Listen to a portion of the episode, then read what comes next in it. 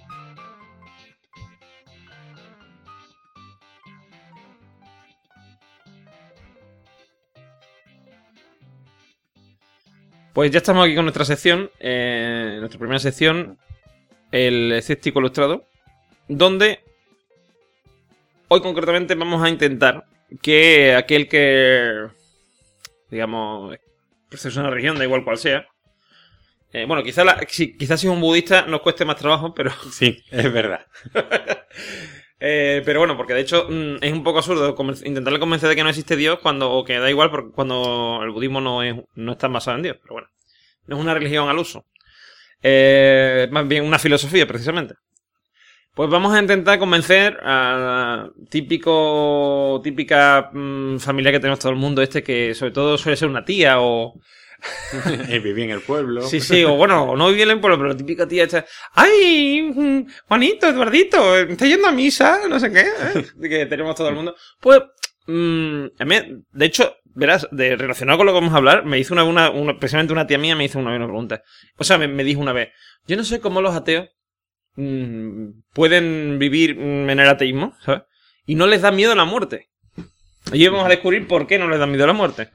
Hoy vamos a intentar abarcar eso. Es decir, cómo desde el punto de vista filosófico, lógico, podemos eh, vencer ciertos miedos que no son solo una cosa personal de cada uno, sino que es algo que nos caracteriza como especie. O sea, tenemos un, bueno, como especie, como seres vivos, porque cualquier ser vivo tiene miedo a lo desconocido.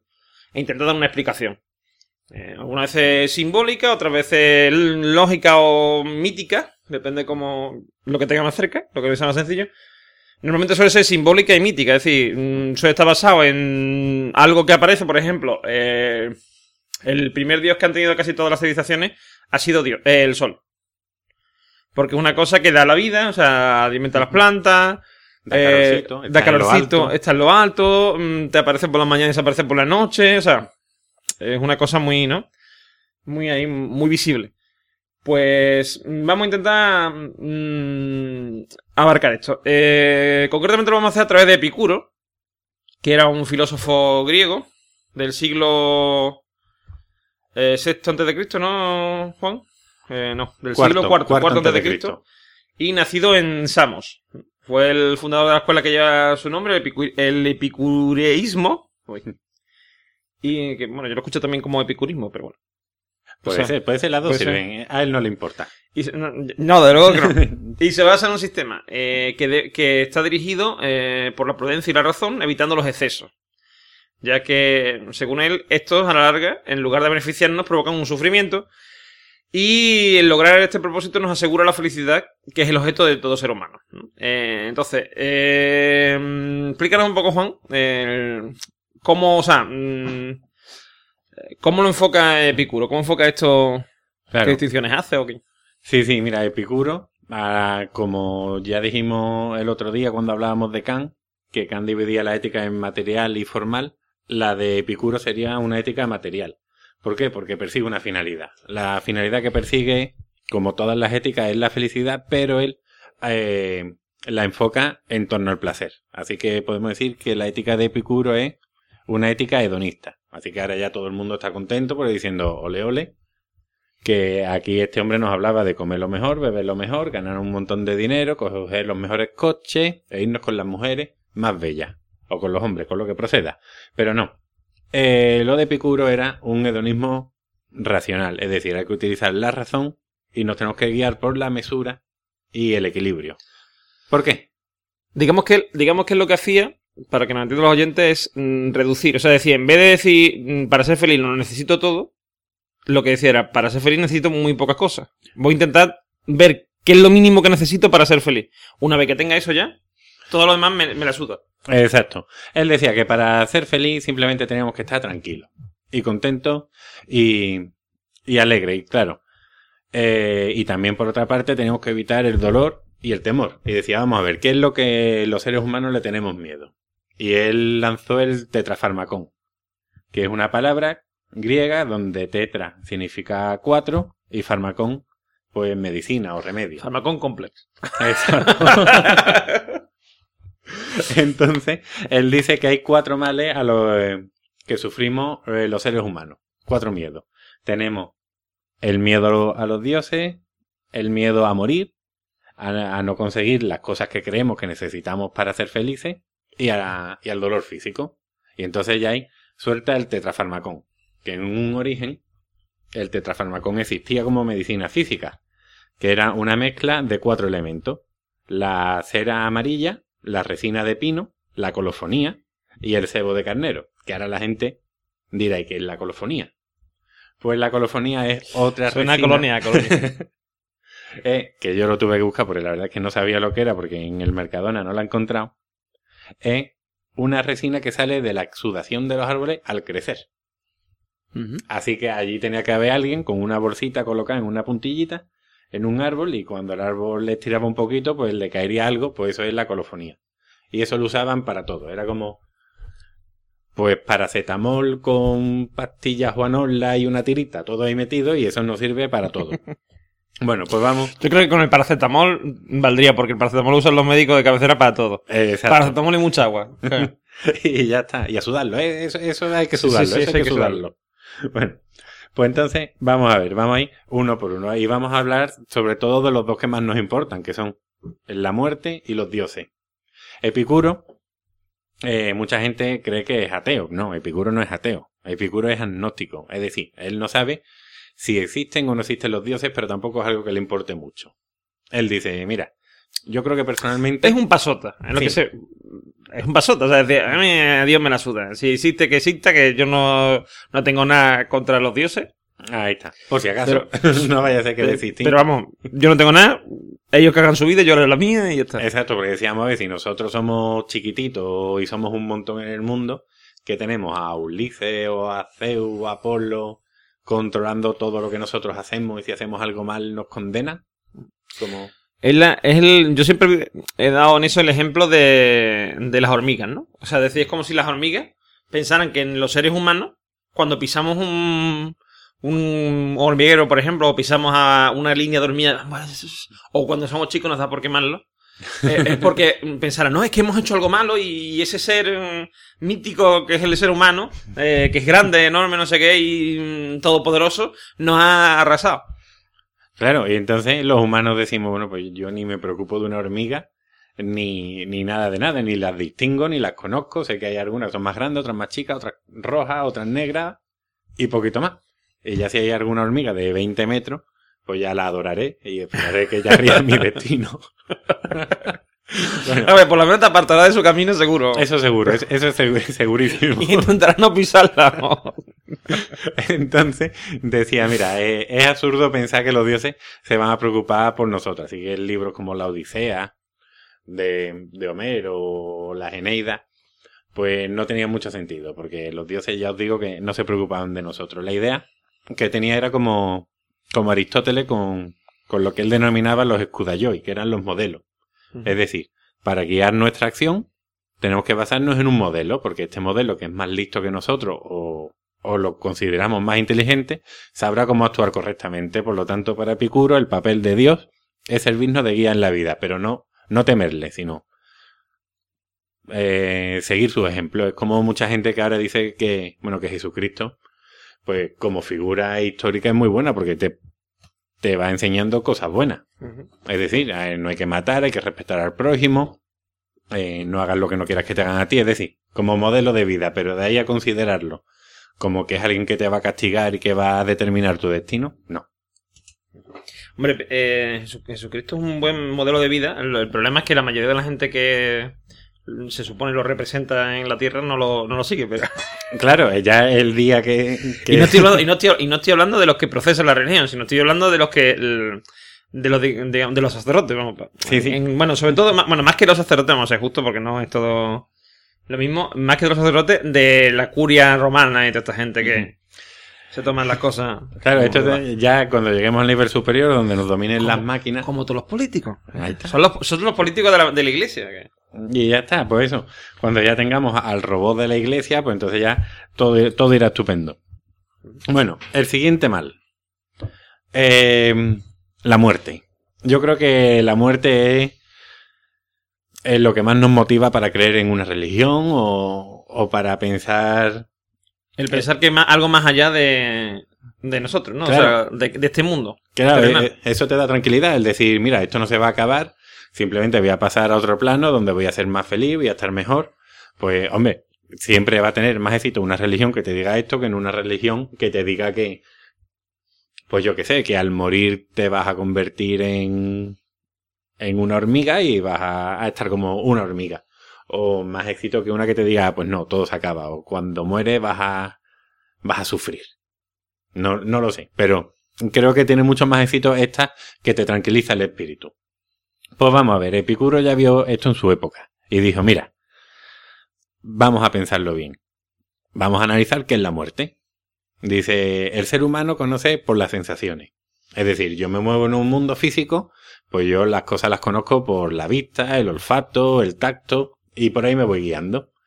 Y también he experienciado la muerte en, en los demás. Es decir, si veo a un muerto, sé que si le hablo no me va a responder.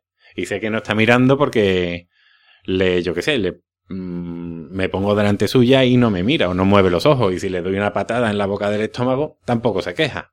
Entonces dice, bueno, pues la muerte es la ausencia. que le dé los cojones. Nada, nada, nada. Igual ahí antes de morir se queja un poquito. pero claro, al no quejarse, al no decir nada, dice, pues la muerte es la ausencia de dolor y de sensación. Una sensación es la preocupación, el sufrimiento, por lo tanto, una vez que te mueres, vas a dejar de preocuparte por la muerte. Y y si vas a vivir obsesionado porque algún día vas a dejar de sentir, vas a estar viviendo mal tu vida. Por lo tanto, no te preocupes por la muerte hasta que te llegue, porque es como si un problema tiene solución, pues ¿para qué te vas a preocupar? Hay un, hay un proverbio, creo que chino, que dice, o hindú, que dice, si el problema tiene solución, ¿por qué te aflige? Si el problema no tiene solución, ¿por qué te aflige? Pues exacto, es, lo mismo, es, es exactamente esa idea. Es, exactamente eso. Además se puede aplicar no solo a la muerte, sino en general a cualquier tipo de problema que, no, que nos vengan. Es decir, desde el, eh, no sé, que la pérdida de otra persona o, mm, por ejemplo, algunas veces cuando... Eh, no sé, tenemos una catástrofe laboral, me refiero a laboral, que, o bueno, laboral, o de alguna cosa que estamos haciendo, un hobby o lo que sea, y eh, una catástrofe absoluta, yo que sé, lo típico que estás montando una maquetita de esta de no sé qué, y metes la pinza y te lo cargas, pues mm, no te preocupes porque, o sea, iba a pasar, mm, ya no tiene arreglo, bueno, iba a pasar. A lo mejor si hubiese tenido cosas así, pero una vez ya no lo has tenido, ya no tiene arreglo. ¿para qué te preocupas? Exacto, ya. O habría que empezar otra vez, o lo que fuera. Pues bueno, esto, estas son las principales ideas de Epicuro. Bueno, todavía quedan dos más, dos remedios más, que serían eh, la idea del dolor físico, que se vuelve a unir con la de la muerte, porque dice, vamos a ver, todo, hemos experimentado el dolor y lo hay en distintos grados. Dolor puede venir porque ¿Qué te digo yo? Porque vas por la calle y te dan un balonazo en la cara, que eso duele un montón, sobre todo cuando no te lo esperas. Y también puede ser, pues, romperte una pierna. O, que te amputen un brazo, no lo sé, no lo sé. Todo es dolor físico, pero es verdad que a las personas que le han amputado un brazo, pues luego los ves por la calle, que bueno, ya se han curado, tienen, bueno, tienen su muñón, ya tienen otra, otras cuestiones, pero ya no les duele tanto. Si te dan el balonazo a la media hora, pues ya te ha dejado de doler. Si te rompes la pierna, bueno, pues no es media hora, es a lo mejor mm, cinco horas hasta que ya te dan los calmantes y luego tienes que estar unos cuantos días con calmantes. Epicuro se basa en eso, en que el, dolor físico siempre es una cosa pasajera. Claro. No es algo, no es algo estable. Dice que, que, tiene un pico y ya cuando llegas a ese pico ya sabes que empieza a decaer. Y si sobrepasa ese pico, te mueres. Por lo tanto, llegamos otra vez al mismo punto. Una vez que te mueres, dejas de sentir. Dejas de sentir, dejas de preocuparte. Así que ya dice, bueno, pues otro problema que nos quitamos de encima, el dolor físico. Sabes que o bien se te va a quitar porque te vas a curar o bien se te va a quitar porque te vas a morir y ya no te va a preocupar. De las dos formas se acaba solucionando el problema. Y la última, que es la que menos voy a desarrollar porque vamos a hablar extensamente en la tercera parte, es eh, que nos obsesionamos con ser felices y nos equivocamos por el camino de tomarlo. Creemos que que para ser felices necesitamos muchas cosas, pero vamos a necesitar muy pocas. Lo dejo así porque vamos a hablar. Lo que hace es simplificar. Vamos a dejarlo ahí. Que lo que hace es simplificar y después ya entraremos más. Y después ya entraremos en, harina. Pero Epicuro dice esto, y si ya lo decía en el siglo IV antes de Cristo, es porque la humanidad siempre ha tenido estos, estos problemas. Lo, él lo resumió en estos cuatro y le encontró la solución, una solución lógica. Es decir, no vamos a buscar respuestas en los mitos cuando la podemos encontrar en la razón. Porque además, aunque nos pueda parecer lo contrario, porque mm, en la Edad Media, etcétera, digamos, la, la religión lo, mm, lo, vamos, lo absorbió todo, pero el ateísmo y el agnosticismo ya existían desde el principio de los tiempos. Sí, sí. De hecho, a Sócrates precisamente, que ya hablamos el otro día de él, vamos, y vamos a hablar más profusamente eh, más adelante. Eh, a Sócrates lo mataron. Bueno, lo mataron. Sí, bueno, sí, lo condenaron a muerte. Le invitaron a suicidarse. Sí, sí, sí. Que además es muy curioso esa forma. Por favor, hágase usted tan amable de, tomarse este veneno. Eh, a ver, le, dieron la opción de- del destierro, pero bueno, Exacto. eso era, pero es que eso era peor, para un griego era peor el destierro que la, que la Que la muerte. misma muerte. Era lo mismo, vamos. No vamos a spoilear. Era una no muerte en vida, era una muerte en vida. Bueno, pues él concretamente él lo condenaron a muerte porque eh, consideraba la sociedad griega de la época que eh, llevaba, empujaba a los jóvenes al ateísmo, Claro, a dudar de los, de los dioses y tal. pervertía a los jóvenes. Efectivamente. Pero bueno, ya, ya iremos desentrañando toda esa pervertir- condena y todo lo que había por detrás. Puedes pervertir a los jóvenes llevándotelo al pajarni o algo de eso. O, o puedes pervertir diciendo que Dios no existe. Que Dios no existe. Entonces, bueno, la idea de, de Epicuro, para ir ya acabando, es que la felicidad se consigue eh, evitando el mal, evitando los miedos, nos ha dado los remedios, y la idea era llegar a la ataraxia, que es la, la paz de espíritu, y uno de los medios es la aponía, que evitar todos los dolores. Tengo que decir estas palabritas porque ya que las estudié en la carrera, tengo que soltarlas de Para- vez en para algo cuando. nos ha servido. Para algo nos ha servido. Está ahí cinco años. Pues mm, ya sabéis, cuando vayáis a intentar eh, rebatir a alguien el- la pertenencia a una religión, o sea, no lo hagáis de forma directa, es decir, no diga, no, es que es muy malo ser cristiano, o ser musulmán, o ser mm, lo que sea, evangelista o lo que sea, no.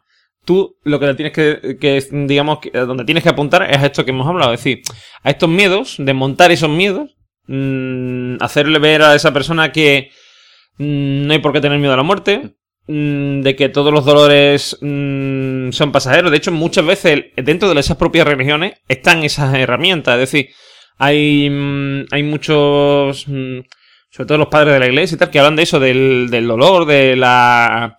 De cómo mm, ellos, claro, ellos tiran más hacia la espiritualidad, pero que dicen que el dolor es una cosa pasajera y que la espiritualidad eh, es algo que permanece. Por lo tanto, si cuando tienes un dolor mm, piensas que es por el bien del, de, de eso, de, de, tu fe, de tu creencia, mm, vas a mejorar. Pues puedes tirar de ahí, de esa, de eso que ya está ahí en, en su mente, para eh, llevártelo a tu terreno. Y eh, siempre, yo repito siempre lo mismo. Nunca vayamos de frente, es decir, nunca nos enfrentemos a la persona porque lo que vamos a hacer es que se ponga a la defensiva. Claro, siempre hay que dar argumentos y razones. De argumentos y nunca imponer tu. O sea, ponerlo a- al mismo nivel de, o incluso por debajo de lo que la persona piensa. Lo que tú piensas es cierto, pero yo también creo que ta ta ta ta ta ta, ta, ¿vale? Que, que no debemos de tener miedo a la muerte, que el, que el dolor es pasajero, que mm, muchas veces buscamos mm, más cosas. Una cosa funciona muy bien, es decir, pero a, ti te quiere tu, tu padre, te quiere tu madre, te quiere tu mujer o tu marido, lo que sea, tus niños, sí, sí, mira. Pues entonces, ¿qué más necesitas? Y en ese momento normalmente la gente dice, oye, pues verdad, ¿para qué necesito un, un bolso de Gucci o de no sé qué? Claro. En fin, pues. Pues nada, yo creo que con esto, bueno, también decir que si ya una vez que muramos hay cielo y todas estas cosas que nadie venga a quejarse. ¿eh? Mejor. Y si, y si puede ser con vírgenes como en, como en el cielo musulmán, mejor que mejor. Exacto. Pues nada, yo creo que ya podemos concluir esta parte. Yo creo que sí. Pues vamos a pasar a nuestra siguiente sección.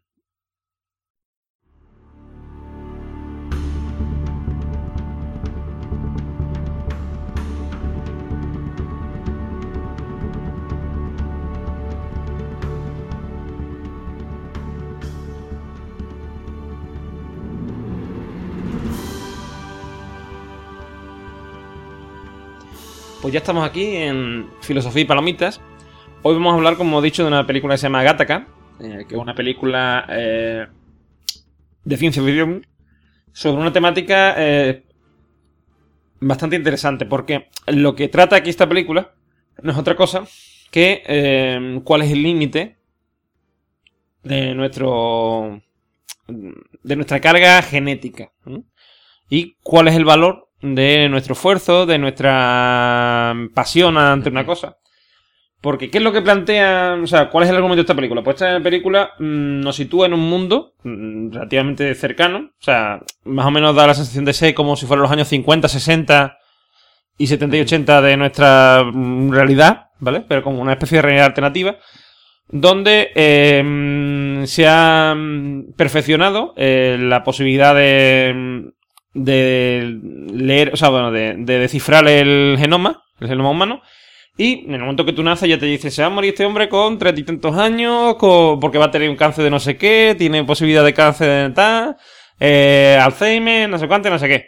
Entonces, eh, como ocurre esto, también eh, está la selección eh, mm, artificial de genes, y entonces pues empiezan a hacerse niños a la carta. Y eh, posteriormente, eh, a la- a- cuando aumenta el número de niños a la carta, pues empieza a haber una discriminación hacia las personas que han, los que han nacido naturales, digámoslo así. Los, los que han nacido por el, el método tradicional de chingar sin ningún tipo de, De barrera de ni... barrera médica y nada. Entonces, eh, mm, parte de aquí, de esta, de esta, de esta premisa, y nos sitúa en la vida de un, de un tipo que quiere eh, ser eh, astronauta. Un astronauta un poco extraño, pero bueno, astronauta. ¿Quién no quiere ser Júpiter, astronauta? ¿Quién no quiere ser astronauta? Sí, sí, la, la verdad que sí, todos de chicos hemos querido ser astronauta. Y entonces, como él quiere ser astronauta eh, y quiere viajar a, a otros planetas y tal, pues eh, hace todo lo que puede, pero tiene una pequeña característica, que es que él es un natural, es un- ha nacido de forma natural y por lo tanto no tiene las... eh, Vamos, lo discrimina obviamente y mm, sobre todo no tiene, se supone, las cualidades necesarias para hacer ese tipo de viajes, con lo cual se crea una... mm, Digamos, una persona, bueno, suplanta una personalidad de, de, una, de una persona que ha dejado de tener la capacidad de, de andar y por lo tanto ya no es, eh, porque era nadador y tal, era un super nadador de estos magníficos y mm, como ya no puede andar, no puede caminar, pues mm, su vida ha perdido el sentido, digamos, está un poco mm, condenado a no poder hacer nada. Porque claro, también se convierte en un imperfecto, que es el problema. Aunque sea por otras razones. Y él suplanta su identidad para eh, poder, eh, pagándole, o sea, digamos, hacer un acuerdo económico y tal. Y eh, con esto, pues consigue eh, sus objetivos. Esta es, digamos, la, lo que se nos plantea, más o menos, así a grandes rasgos. Y después aparecen otros personajes, como, por ejemplo, tiene un hermano, este chaval un hermano que sí es perfecto, o sea, bueno, sí está perfeccionado. Eh, una compañera que, em, que tiene un, que a pesar de haber sido perfeccionada tuvo un pequeño inconveniente al nacer y tal y cual y tiene un problema de corazón, con lo cual no puede llegar tan lejos como, como debería. Y eh, todo esto se nos muestra en un ambiente un poco extraño porque es eso, no se sabe muy bien en qué época es. Es una, Claro, es un futuro cercano, pero... Va todo no. vestido como si fueran los agentes de Matrix, todo con traje de chaqueta y Sí, tal. sí, hombre, nosotros buscamos películas elegantes. Sí, sí, sí, por supuesto. Eh, eso Por ante todo. Ante todo. Elegancia ante todo. Entonces, eh, eh, se nos empieza, desde el primer momento, se nos empieza a mostrar eh, la importancia quizá de, del espíritu, bueno, del espíritu, de, del, de la pasión, del, del querer hacer algo en, en lo que hacemos, porque, como hemos dicho, este chaval tiene un hermano, ese hermano eh, se supone que es perfecto y sin embargo un día él le gana al hermano en una, en una competición de natación. Se dedicaban a, a tirarse al agua y a nadar a ver quién llegaba más lejos y en un momento dado al hermano le entra miedo, ve que ya no puede más y sin embargo eh, nuestro protagonista sigue, sigue para adelante, sigue luchando todo lo que puede y, eh, y gana a su hermano. Con lo cual él piensa, él empieza a pensar, si yo he conseguido esto siendo imperfecto, puedo conseguir mucho más eh, si me lo propongo. No, solamente necesito mm, echarle ganas y ver hasta dónde puedo llegar.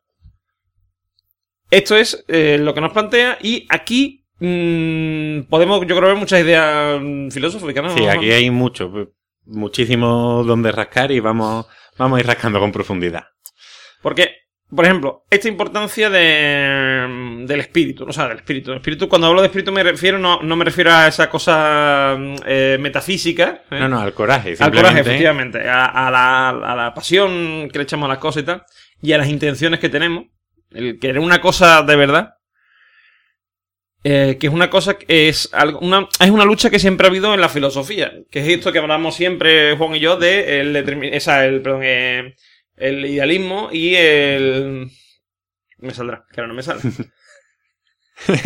Me voy a meter en tu cabeza, a ver si... A ver, intento para... Escucha, el, el... ¿Determinismo? No, el determinismo no, el idealismo y el materialismo. Ah, o sea, vale, esa sí, lucha sí, sí. entre que lo importante, si el- el- la parte física, la parte que, mm, digamos, fisiológica en este caso, o eh, el poder estar en el cerebro, la mente. ¿no? O sea, Claro. ¿La mente puede sobre el cuerpo o no puede? Claro, claro, que es, el que es lo, lo que prima en nosotros. Si el cuerpo o la mente en la película, eh, la idea de la sociedad es que prima el cuerpo. Luego el protagonista eh, dice que no, que lo que prima es la mente y bueno, ya lo vamos a ir desarrollando poco a poco. a él, él intenta demostrar día a día que no es así. O sea, él, aquí lo que se plantea es una lucha del, del ser humano, de un ser humano en concreto, contra la.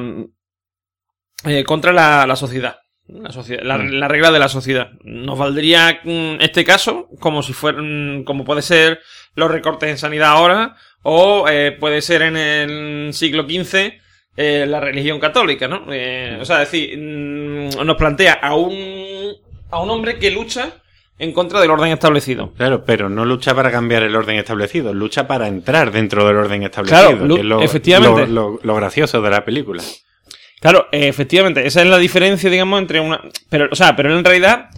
Bueno, mm, yo no, yo no lo enfocaría, se ve, ya hemos generado debate. Yo no lo enfocaría así. Yo creo que él, o sea, él lucha en contra del orden establecido por cumplirlo, o sea, pero él intenta, o sea, digamos que el orden establece que él fuera. La Sí. toma por culo. Con lo cual, es lo que dice, no, yo no estoy de acuerdo con eso. ¿Mm? Yo no, por ejemplo, es, mm, es el tip- caso típico, por ejemplo, de eh, el racismo, ¿no? O la, la y tal. Cuando en Estados Unidos mm, llegó una señora, se sube en un autobús y en vez de quedarse en la zona de negros, se, se sienta en la zona de blancos. Y dice que ahí de ahí no se mueve, que le da igual que, que el autobús no se mueva, pero que él- ella tiene derecho hasta allí, que hay igualdad, y se sienta en la zona de blanco. En realidad lo que está hablando es de esto, ¿eh? es del racismo visto de otra manera. Claro, verás, sí, sí, él, él está haciendo las acciones porque persigue un fin, que es entrar dentro del sistema para poder ser astronauta. Pero ¿qué pasa? Que esta acción sí va a tener una repercusión posterior, porque luego tenemos el papel del médico, que sí sabe qué es lo que está ocurriendo y que a lo mejor a partir de ahí sí es germen para hacer una revolución y cambiar el sistema. Claro, lo que el una cosa importante, normalmente la diferencia entre un loco o un o un exaltado, ¿no? Es decir, no, este es un exaltado que está aquí, un antisistema, ¿no? Este, entre un antisistema y una revolución es la masa crítica. Es decir, cuando alcanza una masa crítica de gente que está en contra que está dispuesta a actuar en contra de ese sistema, es cuando mm, revienta la cosa por algún sitio y se produce el cambio. Que es lo que, digamos, en esta película nos plantea el principio de eso. Es decir, una persona que consigue ese cambio, que además consigue que su novia, que es la compañera esta que hablamos y tal, eh, empiece a pensar como él, es decir, porque mm, piensa que su, su dolencia cardíaca la limita mm, por siempre jamás. Y sin embargo, lo demuestra que no. Le dice, de hecho, en un momento dado en la película, le dice, no, no, perdona. mm, la, la demostración de que eso es así es que yo llevo tres mil y pico latidos de más. Claro, sí, la idea en la que gira la película, que aunque tiene muchos aspectos más, pero el núcleo es lo que podría ser el determinismo genético. Es decir, nos han creado para ser los mejores, por lo tanto, creemos que somos los mejores. Una vez que hay una limitación, como el caso de, de Uma Thurman, pues, Irene, que se llama en la película, eh, a los genetistas, porque por aquella época, claro, ella ya tiene 30 años, pues estamos hablando que ahora sí está muy avanzado, pero hace 30 años eran los principios, pues los médicos pues se equivocaron y, y la niña nació con una dolencia cardíaca, por lo tanto le dicen que ella está limitada y que ella misma ya se cree que no puede ni correr ni hacer nada. El protagonista la única diferencia es que eh, al haber nacido libre nace con todas las limitaciones que nacemos todos y nace con la idea de poder superarse a sí mismo. La gente que ha nacido perfecta no entiende que tiene que superarse porque ya son los mejores. Por lo tanto, ahí, ese, ese es el determinismo, un determinismo pasivo. Nuestros genes nos determinan, los genetistas lo modifican todo para perfeccionarlo y ya creemos que no podemos avanzar. En cambio, sí podemos avanzar, como nos está enseñando en la película todo el tiempo Ethan Hawke, que no recuerdo muy bien los nombres, No, Eugene, tampoco lo- Eugene y Vincent. Solo que ya no sé cuál es cada uno. pues, mm, es la curiosidad de, de esta película. O sea, es decir, cómo mm, nos enfrenta a nos enfrenta a realidades que vivimos, que es, por ejemplo, el tema del racismo. Es decir, eh, mm, el racismo en realidad se basa en eso, en que como tú tienes un contenido genético distinto y por lo tanto perteneces a otra raza, eres hindú, eres negro, eres mm, chino, eres lo que sea, asiático, vamos, o lo que fuera, pues ya eso te incapacita para formar parte de, un- de una sociedad occidental, por ejemplo. Sí, sí, ya desde el principio te han agrupado, te han clasificado y ya de ese grupo no puedes salir. Y eh, por otra parte, también nos enfrenta contra lo que hemos hablado precisamente en la primera etapa de los, de los miedos. Es decir, y de las necesidades creadas. Eh, en esta sociedad que nos describe la película, mm, todo el mundo está muy a gusto, entre comillas. Y ahora, y ahora veréis por qué digo lo de entre comillas. Está muy a gusto con, con cómo es el sistema, porque lo tienen todo muy fácil. Eh, tú pones el dedito en un cacharro, te dice que eres apto y mm, prácticamente te dice para qué eres apto. Tú puedes elegir, ¿vale? Una serie de, de empleos, a lo mejor no te apetece ser astronauta, te apetece ser neurocirujano, pero tú sabes que eh, tu, tu preparación genética, digámoslo así, eh, está ahí y que mm, si te metes a neurocirujano vas a valer. No hay problema porque tienes la capacidad... eh, eh, vamos, la inteligencia suficiente, las capacidades motrices suficientes. Y mm, si tienes que estar operando 30 horas de pie, vas a poder porque mm, tu cuerpo resiste eso. Pero no se habla en ningún caso, no- eso no te garantiza que tu mente funcione igual. Eh, es decir, tú a lo mejor puedes estar preparado mm, físicamente para estar 30 horas de pie, pero a lo mejor psicológicamente le estás ahí operando 30 horas no, No eres capaz. no eres capaz, ¿no? Y esto la película lo muestra muy bien y concretamente, eh, con lo que está- como estaba yo diciendo, eh, te enfrenta a eso, ¿no? A cuál es el principio de... Es decir, ¿dónde empieza y dónde termina? Eh, eh, por ejemplo, en nuestra sociedad actual, eh, ¿dónde nacemos? Con a dónde llegamos. Sí, la determinación ¿Y cómo, ambiental. y cómo, y cómo recubrimos, que es lo que por eso decía que la vida allí es sencilla, cómo recubrimos con necesidades como, no sé, eh, pues mira, mm, tengo un ordenador, pero aparte me voy a comprar una Play porque la Play se juega mejor. Y ya que tengo la Play, me voy a comprar el mando, el mando Super Stupid Something Force, que eh, lo hace estupendamente. Y eso es de lo que habla la película, decir, nos recubrimos en la película, eh, todos se recubren de una capa de necesidades, o sea, de necesidades superfluas, que cuando algo falla, como es el caso, por ejemplo, de, del- de la persona a la que suplanta nuestro protagonista, eh, que vive con él y mm, está en silla de ruedas y tal, y el tío se, se fuma lo más grande, se bebe lo más grande y el tío está todo el día borracho y drogado y tal. ¿Por qué hace esto? Porque tiene una necesidad que no, que no consigue cumplir, que es que ha perdido su objetivo.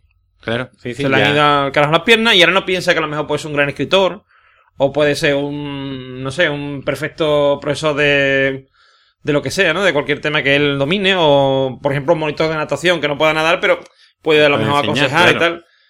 Pues no, eso no se le pasa por la cabeza. Él piensa que su, él estaba mm, destinado a ser campeón, que de hecho no llegó a ser campeón, fue sí, fue segundo. segundo. Pero claro, tened en cuenta una cosa. Eh, nadie puede ganar. Siempre. O sea, o sea, quiero decir, no puede ganar más que una persona. En cualquier competición. Entonces, si tú te preparas para competir y quedas el segundo, quedas el tercero y se supone que tú estás preparado para ganar, la decepción es absoluta. Claro, tu vida ya ha perdido todo sentido. La, la brújula se te ha estropeado.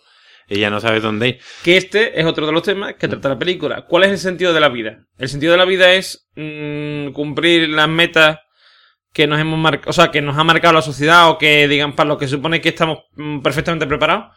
O mm, es cumplir los sueños que uno tenga. Porque eh, muchas veces, a lo mejor, uno nace, yo qué sé, eh, en una casa donde gusta mucho la música y desde chico pues le dan clases en el conservatorio, no sé cuánto, pero esta persona nunca llega, lo intenta, pero nunca llega a ser mm, un gran violinista, por ejemplo, ¿no? Sí, y sí. eso crea una frustración, sin embargo a lo mejor a ti no te apetece ser violinista o no te hace falta ser el mejor. a lo mejor con, con, con componer sonet, o sea, componer canciones y tal y, y- y música, a lo mejor con eso te llena, ¿no? Claro, irte a las botellonas con tu violín Ahí y está, tocar ahí está, sí, sí, y tus canciones de siempre así, las cosas que, que gustan, para, Sí, sí. para ligar o Sí, en vez de ser un perro flauta, ser un perro violín. Ah, está, o tu oboe a la caseta de feria y bueno, allí, claro. allí tocando las grandes canciones de María del Monte. ¿Verdad? Que Grande éxito. del no necesitas ser el mejor, a lo mejor A te, voy. te conformas con eso. A lo mejor estamos dando ahora ideas a mucha gente. Sí, sí, ¿eh? mucha gente va a encontrar su, su vocación en el lobo, está claro.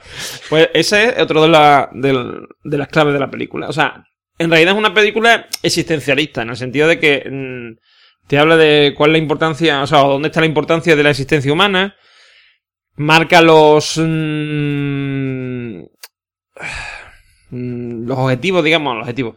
Mm, digamos que se centra en los desafíos que presenta la existencia o la vida en general, vamos decir, eh, tanto desafíos en el sentido de buscar un, como he dicho, un objetivo, encontrar cuáles las cosas que realmente te satisfacen, que te hacen ser mm, quien tú quieres ser, y eh, también la dificultad de confrontar esas necesidades tuyas con las necesidades del, común, de, o sea, de- del resto de personas de, de, la, de la sociedad. Y mm, yo creo más o menos que esto es lo que plantea la película. Sí, sí, en líneas generales es esto, la lo que podríamos decir, la idea de libertad marcada por un determinismo genético y la facultad que tiene el ser humano de ir superándose a sí mismo, De sobreponerse. de sobreponerse. Es, es algo innato que se supone que, que es innato, pero que vemos en la película que la gente que ha nacido en estas capas superiores parece que, que lo ha perdido, pero porque se han convencido que, que no van a poder superar sus límites porque Claro, ya porque se han, han socia- llegado se han socializado, es decir, se han, se han, eh, se han adaptado a la sociedad en la que viven y la sociedad en la que viven lo que dice es mm, las personas que valen, valen y las que no, no valen un duro. Claro, entonces ya ahí te salen eh, las ideas secundarias, como los planteamientos desde el punto de vista bioético, si la eugenesia, que es la, la búsqueda de la perfección del individuo o de la especie a partir de la manipulación de los fenotipos, es decir, de tus características tanto visuales, o sea, perdón, las características que podemos observar como las que no, es decir, la conducta y la, las capacidades del individuo, si las podemos ir modificando pa- para, para ir avanzando, para hacer más. Si eso es ético o no. Y ya una vez que se está realizando, vemos cómo eh, eh, la sociedad se divide en dos grupos. Se clasifica en los válidos y en los no válidos. Por lo tanto, hay como también un evolucionismo social. Y lo que en la película denominan genoísmo, que es discriminación a partir de los genes. Hemos tenido en la historia discriminación por color de piel, discriminación por religión, discriminación por nacionalidad.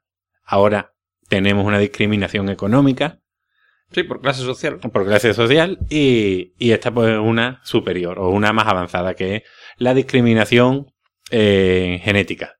Por lo cual quiere decir que por muy racionales que seamos, siempre vamos a distinguirnos en grupos, siempre vamos a querer formar parte de uno y distinguirnos de los otros. Y creer que, que estos otros son, son distintos y peores. Los grupos son los válidos, los nacidos genéticamente, y los no válidos, los nacidos, como dicen por aquí, por libertad o por amor de Dios, o, bueno, los nacidos libres, aquellos que lo único importante para, e- para los padres era que tuvieran 10 dedos en las manos y 10 dedos en los pies. Pero ahora lo importante es que el niño me vaya a salir con los ojos azules, que me vaya a salir rubito, que vaya a medir más o menos un metro noventa, que no tenga tendencia al alcoholismo, ni nada. Es decir, vamos avanzando mucho más, pero discriminando. Y en la película se ve muy claramente, las personas más mayores suelen ser las no válidas. De y- hecho, es curioso porque al- nacer el protagonista le dicen, no, va a tener tendencia al alcoholismo, no sé qué, a la...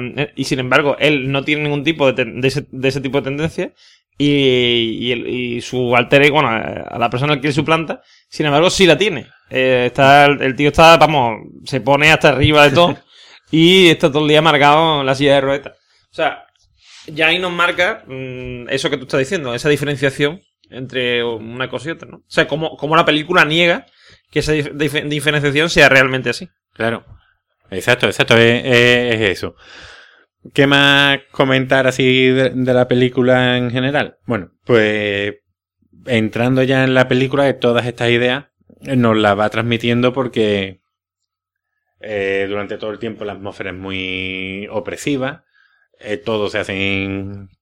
Casi toda la película se desarrolla en sitios cerrados. La idea de perfección de ir todos tan peinaditos y tan arreglados nos hace creer que son personas deshumanizadas, que han perdido todo. La, la- alegría. Se han quedado solo con lo racional. Hay una cosa, hay una cosa que a mí me llama mucho la atención de la película, es que utilizan eh, lo que tú dices del espacio vacío, o sea, el espacio cerrado, el espacio abierto, lo utilizan mucho y bien, es decir, porque cuando se ve espacio abierto, como por ejemplo en la playa, las dos veces que en la, en la playa con un hermano, eh, mm, son momentos en que él eh, se da cuenta, o bueno, primero se da cuenta él y después se lo demuestra el hermano, en las dos escenas de la playa, que eh, es super- o sea, él es superior, bueno, mm, puede llegar a superar a, a su hermano solamente con la intención de hacerlo y de ir más, más allá y de esforzarse. Después hay otra escena al aire libre que es en una especie como de cancha de algo, de un deporte o algo, una especie de plaza o algo así, que el, el de la silla de ruedas eh, se encuentra un policía que le dice que ponga el dedo y ve, ve que es astronauta, ¿no? Entonces, como ve que es astronauta, dice, pero usted en una silla de ruedas va a ser astronauta, y dice, hombre, no, es que me lesionado y estoy aquí sentado en la silla de ruedas tal cual, y le pone, o sea, pone al, porque supone que él es superior a- al policía, lo pone verde y empieza a decirle, dígame su número de placa, dígame su número de placa. Y entonces, digamos que él se crece, cuando en realidad estaba eh, siempre hecho una mierda, se crece y por primera vez nota eh, su poder, ¿no? O sea, su poder. Digamos, vuelve, vuelve a sentirse otra vez como quien era antes Claro. con esa cosa. Es un momento liberador. Y otro momento que se da al aire libre es cuando la novia huye. Un Mazurman huye por ahí y él va a buscarla, va en su busca y cuando consigue la, consigue alcanzar y le empieza a decir que la quiere, bueno, que no, que la quiere, que él piensa que todo es posible, que la quiere, que cuando vuelva del viaje va, va esto, va, va- a volver con ella tal y cual.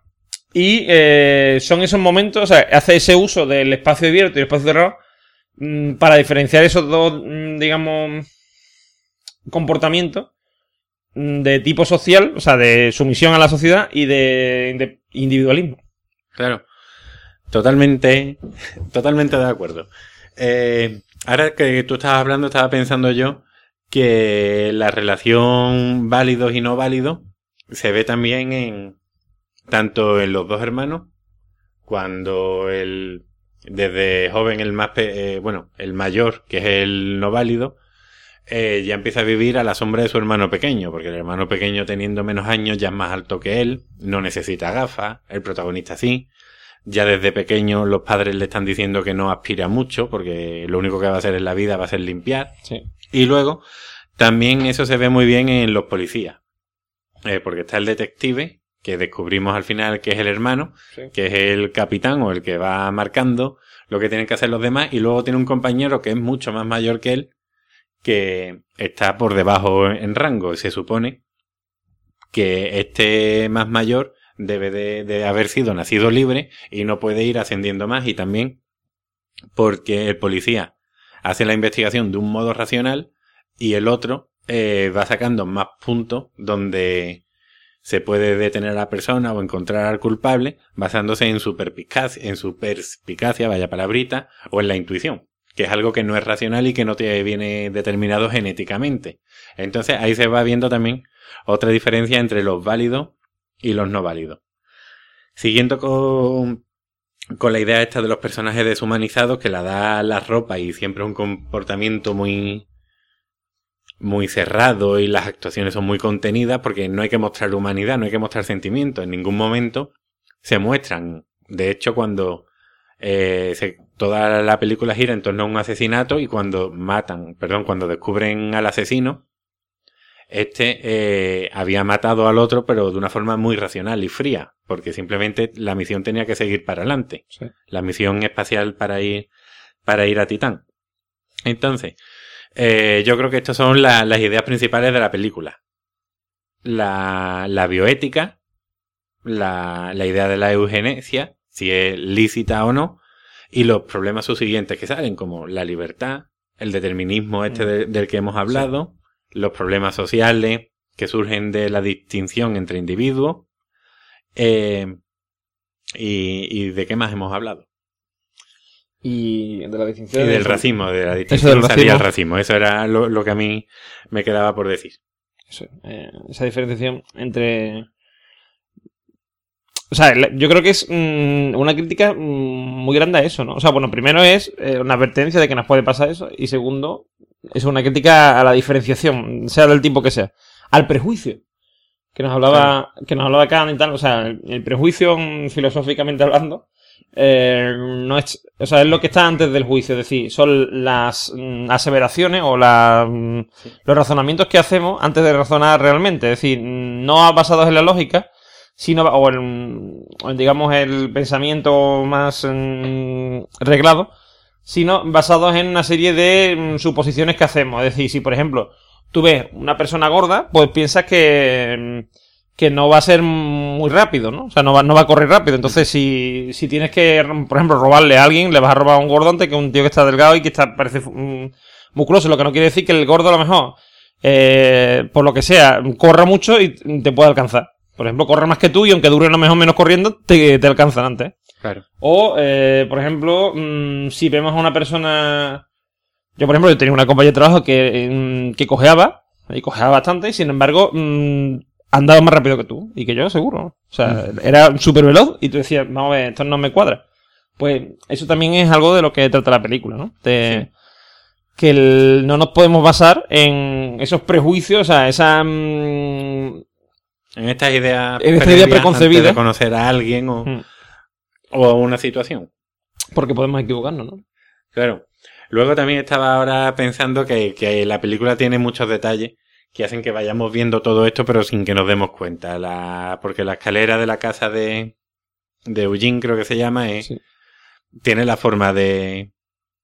Es de caracol, es una escalera de una caracol. escalera de caracol, pero parece que tiene la forma de. Sí, del genoma ADN. humano, del ADN. Entonces, claro, todo el tiempo él está abajo, en la- parece que está en la, en, en la parte inferior y cuando sube, porque tiene que subir en un momento dado para hablar con el policía, le cuesta la propia vida subir. Entonces, está como ya en la parte inferior de, de lo que viene siendo la, la evolución humana a partir de lo que él ha perdido. Luego también hay otro papel importante que es muy secundario, pero es el pianista, que van a un concierto de piano y el pianista tiene 12 dedos. Eso es una malformación, tanto por exceso como por defecto. Es una malformación genética y entonces te están demostrando como que aunque tengas 12 dedos, con la determinación puedes tocar muy bien el piano. Lo que pasa, no, lo que, al revés. O sea, ahí lo que, digamos que ese 12 dedos se ha buscado. ¿Te han buscado, tú crees? Sí, sí, yo creo que sí, que, que digamos que desde un primer momento mm, se ha pensado que el niño podía ser, vamos, se ha buscado que el niño sea un buen pianista y se le ha dado mm, 12 dedos. Ah, pues mira, pues no, pues mira, esa es. Yo por lo, por menos la sensación que a mí me dio, ¿eh? Claro, es bueno, una modificación genética para, porque lo- el dedo no es ahí un dedo chusco de esta no es una uñita. Efectivamente, no, no es como lo de. Eh, mm, vamos, la, una película esta que había de terror así de La cachondeo de que no. Scary Movie 2. Scary Movie 2, Scary 2, también estaba pensando Que yo. tiene una manita ahí de. Lo he hecho con mi manita, no se de esa escena muy buena. Bueno, pues. Pues eso, no es eso, ¿no? Es un, son dedos funcionales y dedos, vamos, que parece que estén buscados y que estén buscados para eso. Es decir, mm, ¿tú, tú qué quieres? ¿Un pianista? Vamos a, a querer un pianista, pues vamos a querer un pianista con 12 dedos para que pueda abarcar todas las teclas del, del piano. Del teclado, exacto. Y también eh, dicen que, que los no válidos, los válidos falsos, en este caso también son llamados despectivamente como escalón prestado.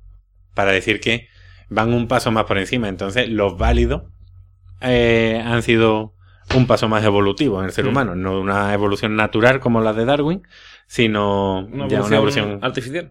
mendeliana, genética. Entonces, bueno, pues yo creo que, que no solo esta película habla de, de esta idea, a lo largo de la literatura y de, y de más películas, no lo hemos encontrado, porque esta película yo creo que se basa directamente en, en un mundo feliz de, de Aldous Huxley, Huxley. exacto, el nieto de Robert Thomas Huxley, que era conocido como el Bulldog de Darwin, que defendía las ideas darwinistas a muerte, y, Y en, y en dicho libro, pues hablaba que la sociedad eh, iba a avanzar mucho tecnológicamente, no tanto de una forma ética, y dividía a los seres por, por clases, nada más nacer, y les iba aplicando medidas conductistas para que estas personas pues, pertenecieran al estrato que han sido preasignados y que de ahí no se movieran. Y luego ya, bueno, pues hay más trama con más personajes, pero la idea principal es esa. Otro libro, pues de Robert Heinlein, un escritor de ciencia ficción maravilloso, eh, Los hijos de Matusalén, donde genéticamente, bueno, donde las familias que son más longevas se les va premiando para que vayan teniendo cada vez más niños. Bueno, no voy a soltar tampoco eh, de qué va el libro para que la gente lo lea. Y también, pues en Star 3, pues ahora en la última. En la ira de Khan. En la ira de Khan. Ah, bueno, en la última y en la- y en- y en la original. En la ira de Khan original.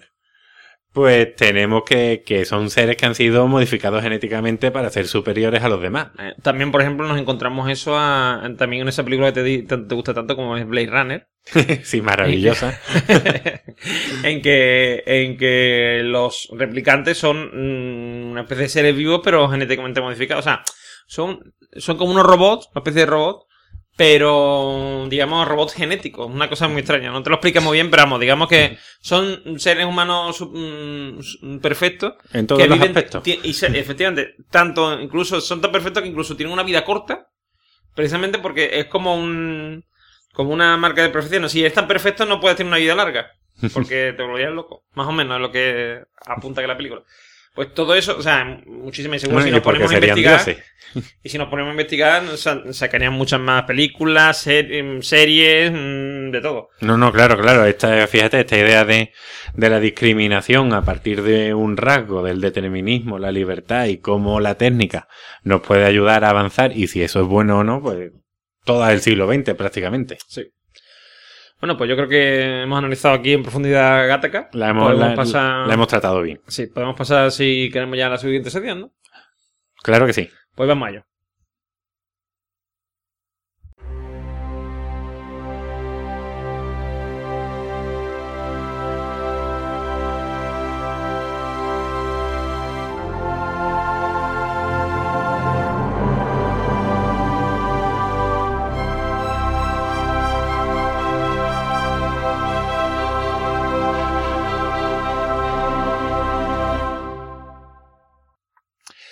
Pues estamos ya aquí con nuestra última sección del día. Eh, vamos a hablar mm, aquí en para algo nos ha servido de, mm, de Epicuro otra vez y de cómo él enfocaba el consumismo y la, la búsqueda de, mm, De la felicidad. de la felicidad y de cómo muchas veces nos liamos nos liamos un poco a la hora de buscarla, ¿no? Claro. ¿Por qué? Porque vivimos en una sociedad consumista, básicamente, y creemos que la felicidad nos va a venir por los productos que consumamos. A mí, bueno, de hecho, me voy a poner yo como ejemplo. Eh, hace unos meses vi por Amazon las películas de Star Trek a 5 euros. Dije, esto me lo tengo que comprar yo. Y me las compré. Pero yo sabía que, que ya las he visto, las he revisto, mm, las tengo por otros medios, en muy buena calidad también, pero bueno, yo me las quería comprar para tenerlas. Para tener mi pequeño fetiche de mi, de decir, mira, aquí las tengo todas ya. Aunque ya las haya visto y de hecho todavía ni las he, ni las he quitado del plástico. ¿Y por qué me las he comprado? ¿Por qué tenía yo esta necesidad y he creído que iba a ser feliz? Pues de esto es de lo que vamos a hablar, porque esto es un sentimiento que tenemos todo el mundo. Igual, los que tengan más dinero lo consiguen con un BMW, los que tengan menos dinero a lo mejor lo consiguen con un paquete de palomitas. Yo en mi caso, como estoy de la mitad para abajo, pues con, con unas cuantas peliculitas de Star Trek.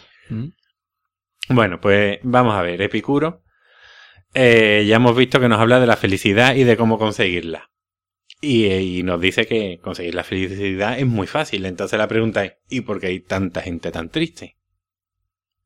Y tan amargada. Pues, pues vamos a ver, esto era eh, uno de los temores de Epicuro, que tenía el ser humano, no ser feliz. Y Epicuro nos dice que para ser feliz no necesitamos grandes cosas. Poco más. Para ser feliz hay que venir al sur, tío. Eso está claro. Eso Como está claro. Rafael la carrera. Pero, ¿y los que no puedan venir? ¿Qué necesitan para ser felices? Pues, con un poquito de, de comida van sobrados. con un poquito de ropa que les quite el frío, también, y con algo donde cobijarse cuando llueva o cuando llegue el invierno, y ya está. Y no se necesita más, dice, dice Epicuro. Claro, ya la cosa se nos ha ido co- complicando. Ojo, que Epicuro no dice, oye, que si tienes dinero, mm, dónalo. No, no. Te dice que, que para ser feliz necesitas muy poco, pero oye, si tienes mucho, pues aprovechalo y disfrútalo y no seas tonto. Está claro. Pero, eh, no, No, no te obsesiones. Ahí está, no vivas tu vida centrada en estas ideas, porque dice que la gente que tiene poco puede ser muy feliz, pero la gente que tiene mucho puede que no sea feliz. Es decir, De hecho, se suele dar mucho el tema de, de que la gente rica, o sea, sobre todo los que han nacido así, por ejemplo, los niños de papá, los típicos niños de papá, son gente muy infeliz. Y que se da las drogas y se da ese tipo de cosas. Es una, es una realidad y que, y que se da mucho. claro, después también está el que yo he escuchado por ahí, la maldición de ande que te toquen mil millones. Porque anda que no vas a dormir tú mal con mil millones, mirando a tu espalda a todos lados, tus amigos a lo mejor no son tales amigos, etcétera, etcétera. Pero bueno, Epicuro, como era un hombre muy lógico, nos dijo que, la felicidad era una receta y se componía de tres ingredientes. Y son tres ingredientes muy accesibles para todo el mundo. El primero de ellos era los amigos. Dice que para ser feliz tú necesitas eh, tener amigos. Tú no puedes ser feliz viviendo solo, amargado con tu dinero como el tío Gilito, bañándote en monedas de oro. O sea que el prove Miguel, que hace mucho tiempo que no sale, no sería feliz, ¿no? Se confirma, ¿no? No sería feliz, no, no, está confirmado. Se fue porque algo le pasaría. Tenemos que, que, que esperar a ver qué nos dicen los de Triana Pura. qué gran grupo, eso sí que eran Sí, filósofos. sí, sí. Bueno, pues... eh, pero te dice que no es ver a tus amigos de vez en cuando, una vez al mes, tomarte una cervecita y irte a tu casa, no. Los amigos hay que tenerlos en todo momento. Y Epicuro decía que casi que te decía que tenías que irte a vivir con ellos. Decía, tú no puedes disfrutar de la comida solo. Tú disfrutas de la comida auténticamente o de la bebida cuando estás con tus amigos. A mí eso, yo una cosa que, yo siempre he pensado, el día que yo tenga dinero voy a construir una especie de mansión con eh, casas alrededor, o sea, casitas alrededor, más o menos todo del mismo tamaño, para, para mí para mis amigos, tío. Claro, no, no, eso, y creo que eso lo hizo, no estoy seguro si Uri Geller, que se compró un pueblo y se, y se llevó a todos sus amigos No sabía, yo allá. que, no sabía yo que lo de La cucharita. cucharita. daba tanto... Hombre, pues sí quedaba, sí quedaba. Vamos a tener que, vamos a tener que dar la filosofía y, no- y no a la magufada, ¿eh? Ahí Claro. está. Bueno, a la Penélope Cruz le sirvió, pero su primer anuncio era de, de Sopistán, de quiere una sopa. Enseñando la cucharita, pues fíjate dónde ha llegado la tía. O sea, Fíjate. el relacionamos la cosa, o sea, no tiene nada que ver con magufada, con la actuación, no. Lo importante es que haya una cuchara, ¿no? O sea, empezamos con una importante. cuchara en la mano y eso ya lo lleva al éxito, ¿no? Ahí está, ahí está, pero como te decía en Mati, el secreto está cuando descubres que no hay cuchara. correcto, correcto. Esto es, esto es hilar fino, ¿eh? Ahí está, esta, esta es la filosofía del cuchareo. Filosofía del cuchareo, me gusta. Vamos a tener que, que crear un sistema filosófico, de filosófico del cuchareo. sí, O sí. una cuarta sección, ¿eh? Sí, sí. Por ejemplo. Ahí está. Bueno, pues, pues claro, te dice, ¿y yo cómo, cómo sé cuáles son mis amigos? Pues te dice, mira, cuando tú tengas algo de comida o algo feliz que contar, una buena noticia, tú piensas en quién te gustaría decírselo o en con quién te gustaría compartir tu plato. Pues esos son tus amigos y los tienes que mantener. Luego, el siguiente ingrediente es la libertad. Dice que, que libertad en todos los aspectos, pero sobre todo en sentido eh, económico. ¿Por qué? Porque el que tiene un sueldo un salario está sometido a un horario de trabajo, a unas condiciones, a, a las necesidades que te impone el trabajo, muchas veces al capricho de tu jefe, que suele ser un mamonazo.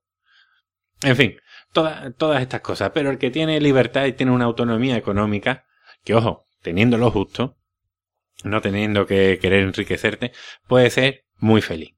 Y el último es el autoconocimiento, el conocerte a ti mismo, el reflexionar sobre ti, sobre tu vida, el conocerte, el saber tus necesidades, qué es lo que te hace feliz, lo que no, etcétera, etcétera. Pues solo con estas tres cosas que son los amigos, el conocerse uno mismo y la libertad, somos felices y ya no necesitamos nada más. Entonces, claro, vuelvo a la primera pregunta. Si necesitamos tan pocas cosas para ser felices, ¿por qué hay tanta gente amargada? ¿Y por qué creemos que nos cuesta tanto ser felices? Pues aquí entra lo importante de esto ya se dio Epicuro cuenta en su época. Porque claro, él iba andando y centros comerciales ha habido en todo momento, solo que ahora tienen ascensores, cine, mm, el gato preto, eh, tienen un montón, un montón de cosas. Al, aloja del gato preso. Eso. todo, todo, todo esto. Y antes a lo mejor pues tenía un panadero, un pescadero, uno que te vendía oro, En fin, era, era todo distinto, pero al fin, al fin y al cabo era lo mismo. Y todo te vendían sus productos, o te venden sus productos haciéndote creer que si los compras vas a ser feliz. Si tienes tu coleccioncita de películas de Star Trek, vas a ser el tío más feliz del mundo. Solo que a la hora de la verdad, bueno, las ves, pero ¿y después qué? Reflexionas sobre ellas, eh, las meditas, las disfrutas, pero no te dan la felicidad. No, no la consigues, no puedes focalizar tu felicidad en un, Hay- en un yo, objeto. yo creo que a día de hoy es un ejemplo perfecto de eso, que es el tema de la moda femenina. De cómo, de cómo se utiliza la imagen de la mujer en la, en, en la publicidad y tal. mm, Se, digamos, se modifica, se ponen, o sea, se ponen mujeres de ensueño. A lo mejor una, una persona que es normal, una mujer normal, pues se le pone más delgada de lo que es, eh, se le Claro. modifica la piel, no sé qué. ¿Para, ¿Para qué? Para crear un ideal, algo que, que sea inalcanzable, para que tú siempre quieras ser como esa persona. O sea, nunca digas, no, yo no me digo a ser como esa porque yo soy mejor, soy más guapa o tengo un mejor tipo. No, la, la otra tiene un tipo que ni siquiera ella misma tiene. O sea, es decir, es algo que no existe. Claro, te, te lo idealizan tanto para tú inconscientemente querer asemejarte o buscar esa relación y dices, ah, pues mira, si uso este jaboncito, oye, pues se me va a poner este tipito. Si, si conduzco tal coche voy a descubrir carreteras indomables y... Si tomo, si tomo un expreso, voy a ligar tanto como George Clooney. O más. O más. o más. Pero claro, entonces este es el problema. La publicidad sabe muy bien cuáles son nuestras necesidades, que es la de ser felices, pero eh, lo utiliza como un arma de doble filo y la utiliza a su beneficio. Entonces, al final, lo que hace es confundirnos y, y causarnos dolor. Y si nos damos cuenta, todos, absolutamente todos los anuncios que vemos están relacionados con estas tres ideas. Con la idea de los amigos, con la idea de la libertad y con la idea del autoconocimiento. Cualquier publicidad que veamos ahora, vale, pueden utilizar el recurso... mm, Pueden mezclar varias, pueden Claro. hacerte comparación, pueden... em, una, un recurso, por ejemplo, que utilizan mucho es eh, mm, mostrarte una realidad mm, gris o incluso perdida de color y tal. Y después cuando aparece el coche, por ejemplo, que es muy típico de los coches, aparece el coche y el coche está en, en rojo, en azul, y aparece por ahí. Claro, y O- te llena la vida de color y alegría. Exactamente. O, o bueno, o utilizan recursos humorísticos o querer tocarte la fibra sensible, Mm. pero al fin y al cabo todos te hablan de lo mismo. Mira, aquí tengo yo algunos ejemplos que no creo yo que ninguna marca nos vaya a denunciar por, No creo. por mencionar. publicidad no creo que nos vaya a denunciar ninguna marca. Ahí está. Eh, Decathlon ahora te vende, te vende libertad. Te vende, bueno, ahora hay una promoción donde te dice hacer los deberes, ir al trabajo y todo en, en mitad del campo. Y todo muy relajado y muy feliz. El hombre te transmite una tranquilidad de espíritu que tú dices, yo necesito mi forrito de polar y ya voy a, voy a vivir en plena naturaleza. Después, también de, de lo, de la amistad, pues muchos los anuncios de coche, sobre todo los coches, seas Ibiza y todo esto, el Volkswagen Polo, todos los que son coches que atraen más a los jóvenes, pues los relacionan con esa idea, la amistad, la libertad, vámonos a la playa, vámonos todos juntos, todos felices, vamos a hacer surf, yo nunca he hecho surf, pero me da igual porque tengo un Seat Ibiza, y, y también de alcohol, también como Martini, utiliza mucho estos recursos y ya de autoconocimiento que quizás parecen en un principio pueden ser más difíciles, pero que va. Hay también mucho. Como, como el de Johnny Walker, de, del Tarantino. Sí, lo que comentamos el otro día en la. Exacto, en el otro programa que, que te van dando frases para superarte a ti mismo, para conocer tus límites y, y romper las barreras que, que, te, que te están parando. Entonces, claro, si conocemos todo esto, los recursos que utiliza la publicidad y las cosas que realmente necesitamos para ser felices, pues oye, vamos a, va- ya hemos ganado mucho en, esta vida y en esta sociedad.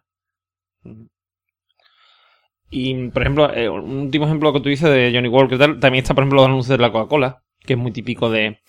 Eh, tiran mucho de eso del, digamos, de- del autoconocimiento, por ejemplo, lo de... mm, Ay, ¿qué me sale? El anuncio ese del tío que, que llega allá a, a- vamos, al despacho del jefe Ah, y lo intentan despedir y, ve, y ve cómo, o sea, ve cómo puede ser que lo vayan a despedir o lo vayan a ascender, lo soledad se, tier- se cierne se, se sobre cierne mí, sobre mí. ah, ¿Sabes? Pues Sí, sí, sí. Pues, eh, eso, por ejemplo, es una también de autoconocimiento. Eh, hay unos cuantos bastante interesantes de ese estilo. Y mm, yo creo que se ve muy bien lo que tú dices de cómo Epicuro nos habla de esto. Se ve muy bien, por ejemplo, eh, en los anuncios de coches. Porque nos venden una idea. Y es lo que están teniendo ahora en la mayoría. Bueno, ahora también con la, Coca-Cola también lo hace. Lo que tú dices, lo que dice de Decathlon. No te venden ya el producto en sí. Porque, claro, si, si te están vendiendo un forro polar, te venden ese forro polar. Sin embargo, si te venden la idea de Decathlon, como que es que te da libertad tal y cual, te pongan lo que te pongan, tú vas a decir, me tengo que ir a comprármelo. Claro, es que no es lo mismo el frío que tú pasas a las 6 de la mañana yendo al trabajo que el que tú pasas en una montaña escalando, con paisajes abiertos. Por ejemplo, el, el tema de lo que tú dices los amigos, tal cual. Lo de la República Independiente de tu casa de Ikea. Esas imágenes de la, la fiesta, de la gente de fiesta en casa. Una fiesta íntima, o sea, íntima, me refiero, familiar, tal, con los amiguitos de niños, con los niños, no sé qué. Eh, formando holgorio, no, no pasa nada Mm, si vuelan papeles o mm, se cae, no pasa nada, porque esto es esto es maravilloso. Claro, te lo ponen a cámara lenta que es más divertido. Sí, sí, sí. A cámara lenta son mucho más divertidas. Esto da igual, que este bol, si se caen los cereales de este bol, no pasa nada. O sea, se recogen solo. Se recogen solo, sí, sí. Al día siguiente Da igual, mi, mi, casa, claro, tiene muebles del Ikea y no hay que limpiar, se limpia sola. y estamos todo el día de cachondeo, vamos. yo, de hecho, ahora, ahora pues, me voy a una yo tengo una cosa, yo voy a, yo voy a protestar porque mi, mis muebles son defectuosos. Ahí está, mi mesa de estudio. Yo, yo, he llevado, yo, yo, me he tirado meses intentando ver, mirando, además, observando, mm, poniendo cámara y todo a ver si se limpian solo. Y no. que va, no, no, pues yo, yo que tú lo iría a mirar, ¿eh? Mira, pero también es muy curioso porque, claro, eh todo esto sirve para hablarte de la idea del consumismo, que puede ser una enfermedad, pero eso ya se tenía antes. El epicureísmo fue casi como una religión, fue una, una forma de vida, lo que ahora entendemos como, como una hippie y todo esto. Los epicureístas eran así, pero ya lo eran antes de, antes de Cristo, es decir, se formaron comunidades donde, bueno, la gente pues no tenía a lo mejor mucha ropa, pero eran felices, iban con sus andrajos, con sus trapos, pero bueno, no pasaban frío, no tenían por qué ir a la última, porque el frío te lo quita igual la pelliza de cordero que, que tú has criado y te has comido su carne, etcétera, etcétera, y has seguido el proceso de la vida, que no, pues, el forro polar, por ejemplo, que era el que estábamos hablando, el frío te lo van a quitar igual. No tenemos que ir a la sombra de ninguna marca. Y de hecho hubo un hombre que era Diógenes de Eonoanda, el cual en su ciudad, en Eonoanda, construyó un muro, que creo que Eonoanda estaba por lo que ahora es Turquía. Construyó un muro eh, donde iban pintadas todas las enseñanzas de, de Epicuro, del epicureísmo, pero lo puso enfrente de, de un mercado, de un centro comercial. Entonces la gente cuando iba a comprar leía ese muro y ya sabía, pues, hombre, que no te iba a dar la felicidad lo que tú ibas a comprar, que tuvieras la mesura y el buen juicio, el buen juicio, perdón, de decir, oye, pues esto sí, pues esto no, pues esto realmente no es necesario, no lo necesito. Y no, y no comprarlo.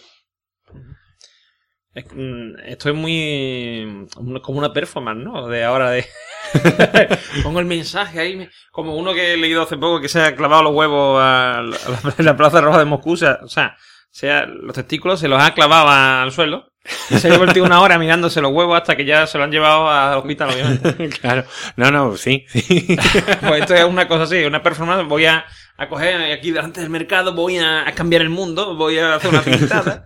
bueno, pero mira, ya era momento de rebeldía. Que oye, que parece que creemos que, que, las cosas antiguas no tenían valor y todo lo hemos inventado nosotros, que es como cuando yo de pequeño veía el fútbol, las imágenes antiguas de, de Di Stefano y toda esta gente, yo decía, estos son unos, unos Mindundi, vamos a comparar con Hugo Sánchez. Hugo Sánchez era el más grande, butragueño. Hombre, pero que va, todo estaba ya inventado mucho antes. Sí. Pues yo creo que que hemos cumplido, ¿no? Yo creo que sí, ¿no? Yo creo que, que, ya estamos metiendo a la gente en el mundo de la filosofía. Que sí, sí, yo creo que sí. Yo creo que después de esto va a haber eh, avalanchas en la Facultad de Filosofía para, para entrar. Sí, sí. Y en las bibliotecas van a agotarse y en, la, y, en las librerías se van a agotar libros de filosofía. ya, ya están cayendo, ya están cayendo. De todas formas, mira, ahora en Twitter que la gente lee muchas frases que parece que la filosofía solo está de moda en Twitter. Sí. Los estudiantes odian mucho la filosofía, pero lo único que hacen es tuitear frases de filosofía y de Bob Marley, porque son maravillosas. Sí. Pero si le echamos cuenta a, a Epicuro, veremos mucha filosofía en frases muy cortas, en textitos muy cortos. Casi toda la producción de Epicuro, tristemente, se ha perdido.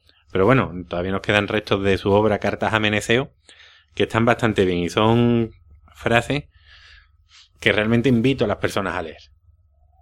Un tío. Un tío, un tío que se vestía por los pies, aunque fuera con su túnica. que que se fuera por túnica, encima, pero se vestía por los pies. Allí, allí la expresión, en su época la expresión técnica es distinta. ¿eh? Es un tío que se viste por la cabeza, ¿no? Exacto, pero este no me ha adelantado. Este, este se vestía por donde quería. Sí, sí. Pues bueno, pues yo creo que hasta aquí hemos llegado. Eh, nos despedimos de vosotros. Esperemos que os haya gustado la experiencia. Eh, nos vemos en unos 15 días aproximadamente. Y nada, para, para los que os extrañe que a lo mejor si nos habéis mandado algún email o correo o algo y no lo hemos leído es porque esto se ha grabado justo después de... Bueno, justo después. Dos semanas después del primero, pero mm, sin que se haya publicado Claro, entonces- anterior. Así que eh, mm, pronto mm, ya leeríamos que, que os, os invito. Audio correos, Todo, todo. eh, iTunes, tal, tal. Eh, Ahora vais a escuchar los métodos de contacto, así que Cuando vengáis con las antorchas, efectivamente. daremos la dirección También de encantado, casa, todo. venid con antorchas, nos invitamos a, os hacemos una barbacoa con las antorchas y eso. Ah, ahí está, os traéis también pizza, por si acaso. Ahí está, ahí está. Que a, a Juan le gusta mucho. Sobre todo de cuatro quesos con de carne. cuatro veces un carne, pero bueno, no voy a decir marca. Del Telepizza. Del. Telepizza, Que, este este es el que, el que habla de Bicuro, ¿eh? Ahí está, pero bueno, también el Telepizza nos vende estar con la familia y con los amigos. Ahí está, correcto. Así que entra en el mismo saco. Pues nada, un saludo y esperamos que, esperamos que hayáis disfrutado del programa. Exacto. Adiós. Hasta luego. Si quieres escuchar el resto de capítulos, dejarnos un comentario o descubrir nuevos podcasts, puedes hacerlo en audiosonoro.com. Si deseas escribirnos un mail, puedes hacerlo a piensoluegoya arroba gmail.com. Si quieres encontrarnos en Twitter, puedes hacerlo en arroba piensoluegoya. Y, por último, si nos quieres encontrar en iVoox, bien puedes localizar el usuario audiosonoro o bien el podcast Pienso Luego Ya Tú Sabes. Eh, guachín, vos que andás diciendo que la cumbia representa sectores marginales y populares, escuchate esta cumbia filosófica, a ver si vos tenés tu conocimiento, cajetilla. Echa la música, patosé. Arriba la mano lo fana de Nietzsche. Exclusivo. Sin codificar. Wiki, Wikipedia. Eh, Platón, Lavataper. Que boqueabas a la escuela, sofista de Heródoto, Pitágoras, Solón. Recatate, chabón. Y la manito bien arriba haciendo palmas y can, y can. Esta es la cumbia. La cumbia filosófica. No es pura metafísica. Esto es cuestión de lógica. Este ritmo lo bailaban Demócrito y Platón, levantando las manos en pleno Sin Partenón. codificar. Todos pensaban que era una pavada, hasta que Sócrates dijo, solo sé que no sé nada, yo solo sé que no sé nada. La negación del todo es afirmar la nada. Yo solo sé que no sé nada. Solo sé que pintó la reflexión.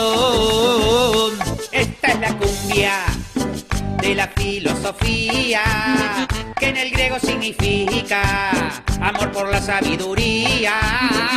Filósofos del mundo la bailan sin parar. Aristóteles con palmas no paraba de pensar. El silogismo es por definición dos proposiciones y una conclusión. Lucha de clases, dialéctica materialista, eran los pilares de la teoría marxista. Particular a general, es método inductivo, de general a particular. Es método deductivo. Yo solo sé que no sé nada. La negación del todo es afirmar la nada. Yo solo sé que no sé nada. Yo solo sé que pintó la reflexión. Y Billy, ¿te cabió o no te cabió? Y si no te cabió, anda a estudiar como nosotros.